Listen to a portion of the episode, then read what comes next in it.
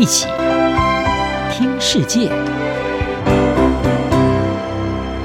欢迎来到一起听世界，请听一下中央广播电台的国际专题报道。今天的国际专题要为您报道的是安倍传奇落幕，日向岸田新资本主义要走自己的路。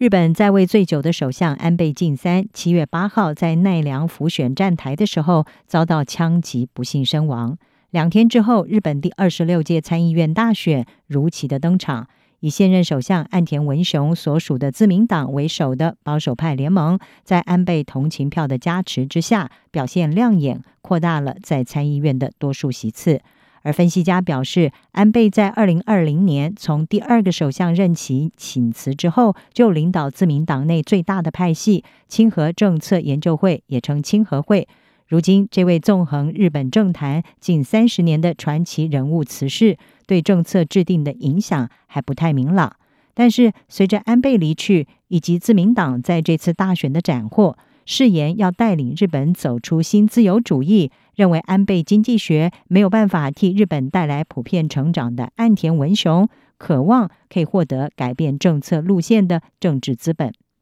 消息人士是说，岸田希望能够推动日本的财政和货币政策正常化，并且逐步的缩减近十年前推出的安倍经济学实验。SMBC 日兴证券公司的首席经济师宫前耕也，他是表示。安倍经济学可能不会很快出现逆转，或者是退出超宽松货币政策，但是长期来看，考虑到像是日元疲软等等问题，日本银行也就是央行必须要考虑对货币政策进行某种形式的调整。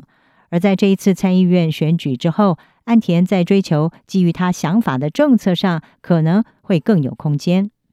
岸田他曾经提出所得倍增计划。要让每一个公民对自己的薪资所得增加有感，而且重视分配，将要提高资本利得税，这是他提出的新资本主义要旨。虽然有媒体认为岸田的新资本主义可算是对安倍经济学的回归，但是呢，这位在自民党内隶属比较小的派系红池会的新首相，在去年接受《金融时报》他专访的时候呢，就曾经说过。主导日本近十年的安倍经济学没有带来普遍的成长，他将会带领日本走出新自由主义。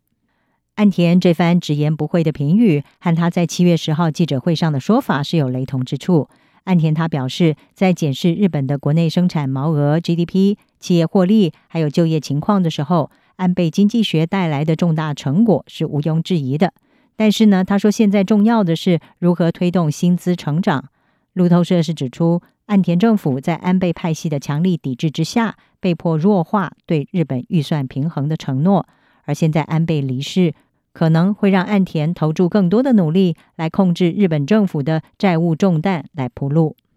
不过，尽管岸田喊出了有别以往的资本主义新形态，但是也有专家认为，岸田一方面宣称新资本主义，另外一方面又延续安倍经济学的错误，并没有提出纠正。也没有走出自己的经济政策之路，这或许是因为安倍当初在请辞首相之后，很快的就成为自民党内部最大派阀的领袖，在围绕着派系运转的自民党当中，这意味着岸田将严重的依赖安倍，才能够有效的实施他的政策。其实，岸田要走出有别于安倍经济学的一条路，现任日银总裁黑田东彦他的接班人将会是个突破点。黑田是安倍提拔的央行掌舵者，也是推动安倍超宽松货币政策的执行者。岸田至今仍然面临安倍派系的压力，要维持大规模刺激政策，并且选择一名在通膨学派的人士来接续黑田的路线。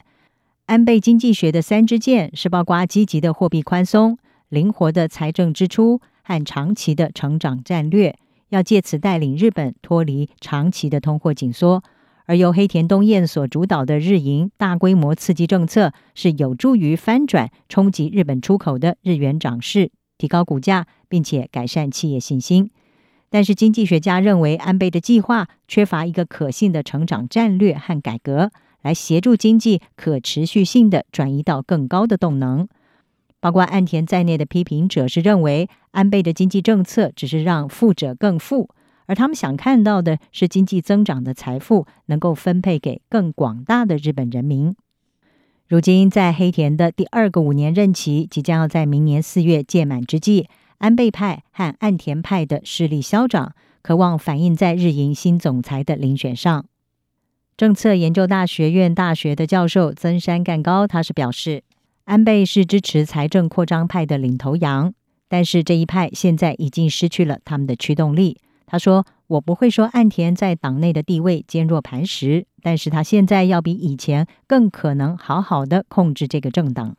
这也就是说，虽然岸田上台之后并没有放弃安倍经济学，但是在安倍倒下之后，虽然日银不太可能很快就翻转日本的超宽松货币政策，但是派系势力的消长可能会影响岸田对央行总裁的选择，而这将攸关岸田未来要走的经济之路。以上专题由吴宁康编撰，还请您播报，谢谢您的收听。